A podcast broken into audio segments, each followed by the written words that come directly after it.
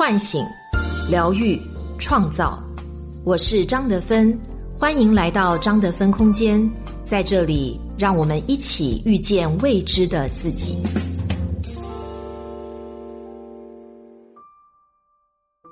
微信关注公众号“张德芬空间”，回复“喜马拉雅”，免费领取价值一百九十九元《遇见未知的自己》线上体验营。你好，我是今天的心灵陪伴者杨锵锵，和你相遇在张德芬空间。今天和大家分享的主题是：清理房间即是清理内心。作者绿绿和张德芬空间主笔团共同创作。年终岁末，又迎来了一年的扫尘日。腊月二十四，掸尘扫房子。扫尘有去除病疫、祈求新年安康的寓意。家家户户都会在这一天洒扫除尘、清理房间。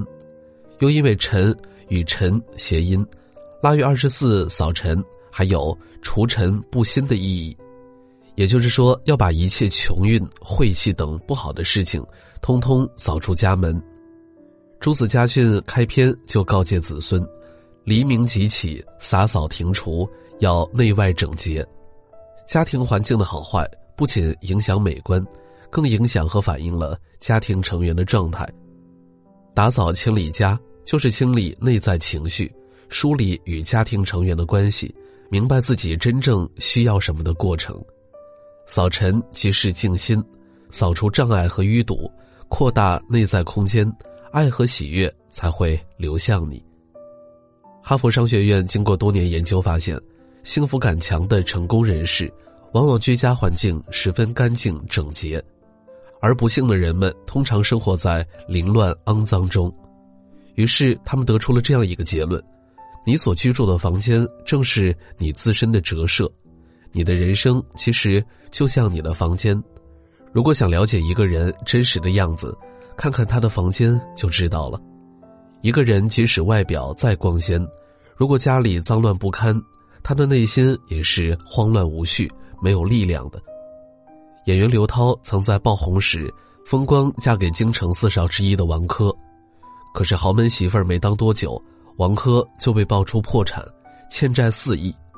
更加雪上加霜的是，王珂被打击的一蹶不振，还患上了抑郁症。刘涛不仅要承担起偿还经济债务的责任，更要成为整个家庭的精神力量，带领丈夫和孩子走出生活困境。即便在这样的艰难时刻，刘涛仍然一丝不苟地整理家务，把家里打扫得一尘不染，把丈夫、孩子的衣物摆放得整整齐齐。一个人能妥善整理好房间，就还拥有对生活的掌控感。就有能力重建自己的人生。此后，如大家所见，此后如大家所见，刘涛成为了一个事业、婚姻双圆满的国民媳妇儿，不仅将家庭拖出泥潭，口碑名气迎来第二春，甚至还身兼数职，成为带货主播、客栈老板娘、晚会主持人，不断的拓展自己的人生边界。而一个人堕落的开始。便是不在乎自己的整洁，任由垃圾填满房间。电影《被嫌弃的松子的一生》中的女主松子，原本是一个热爱生活、爱美、爱干净的女生，在接连遭受生活的打击后，精神被彻底压垮，犹如行尸走肉一般。对男人、对自己，甚至对世界都绝望之后，她靠吃东西、喝酒来麻痹自己。人生没有任何希望，什么都无所谓了。人才会变得邋遢。一个懂得爱自己的人，会把自己放置在一个安全和舒适的环境中，把自己收拾得干净整洁，把房间布置的温暖舒适，你的生命质量就会提高，与自己的关系也会更进一步。心理上的东西是说不清、看不见的，但却可以把内心想法投射到外部世界中来。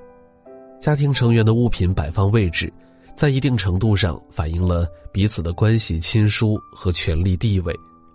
如果房间里的物品都是你精心挑选，并且按照你的心意摆放的，会感到舒心幸福；反之，如果房间里堆放了很多你不喜欢、别人硬塞给你的物品，你会觉得很不舒服。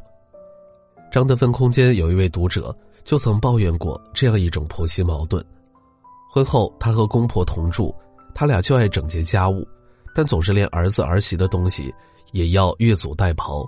比如说，随便翻他们的柜子，遇到好东西就不征求意见的自己拿去用；每次洗床单、换被褥后，会给他们换上旧的，却把儿媳的陪嫁私藏起来。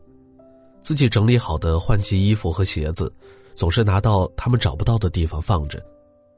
虽然也许只是观念上的差异，但生活的空间不被尊重，确实会生发出很多不满和愤怒，影响家人之间的关系。虽然已经时过境迁，当事人也早已狼狈离婚，但是这对前明星夫妻的相处方式，还是值得很多家庭警醒。李小璐曾在节目中谈到自己的东西太多，已经把房间填满，贾乃亮只能在楼下租房子，用来放他自己的东西。当时很多人说这是丈夫对妻子的宠溺和包容，这其实。更多的是一种夫妻间权力和价值感的不平衡。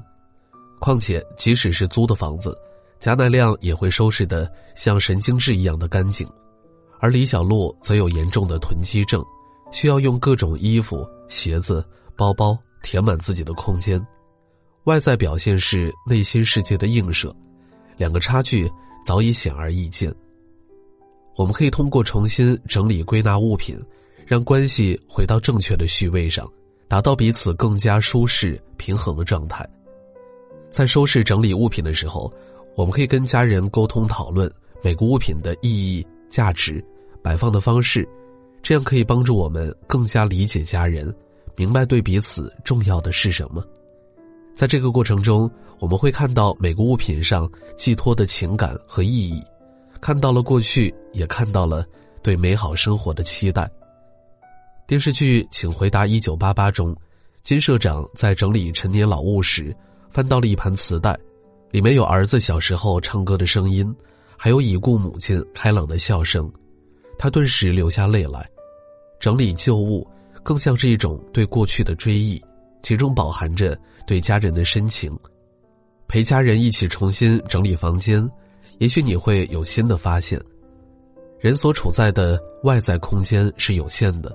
内心世界却是无限广阔的，有人可以四海为家，有人却活成一座孤岛。你活成什么样的状态，都是内心世界的映照。电影《一个叫欧维的男人决定去死》中，男主欧维过着悲惨的一生，他幼年丧母，青年丧父，唯一的房子被别人恶意纵火毁坏，他成了无家可归的孤儿。欧维极其幸运的遇到了今生挚爱。妻子却难产而死，一尸两命。经过这些人生劫难后，他彻底对世界失望，脾气变得易怒，对别人的一切都看不惯。他不再踏进别人的家门，也拒绝别人走进他的世界，成了一个个性孤僻的怪老头。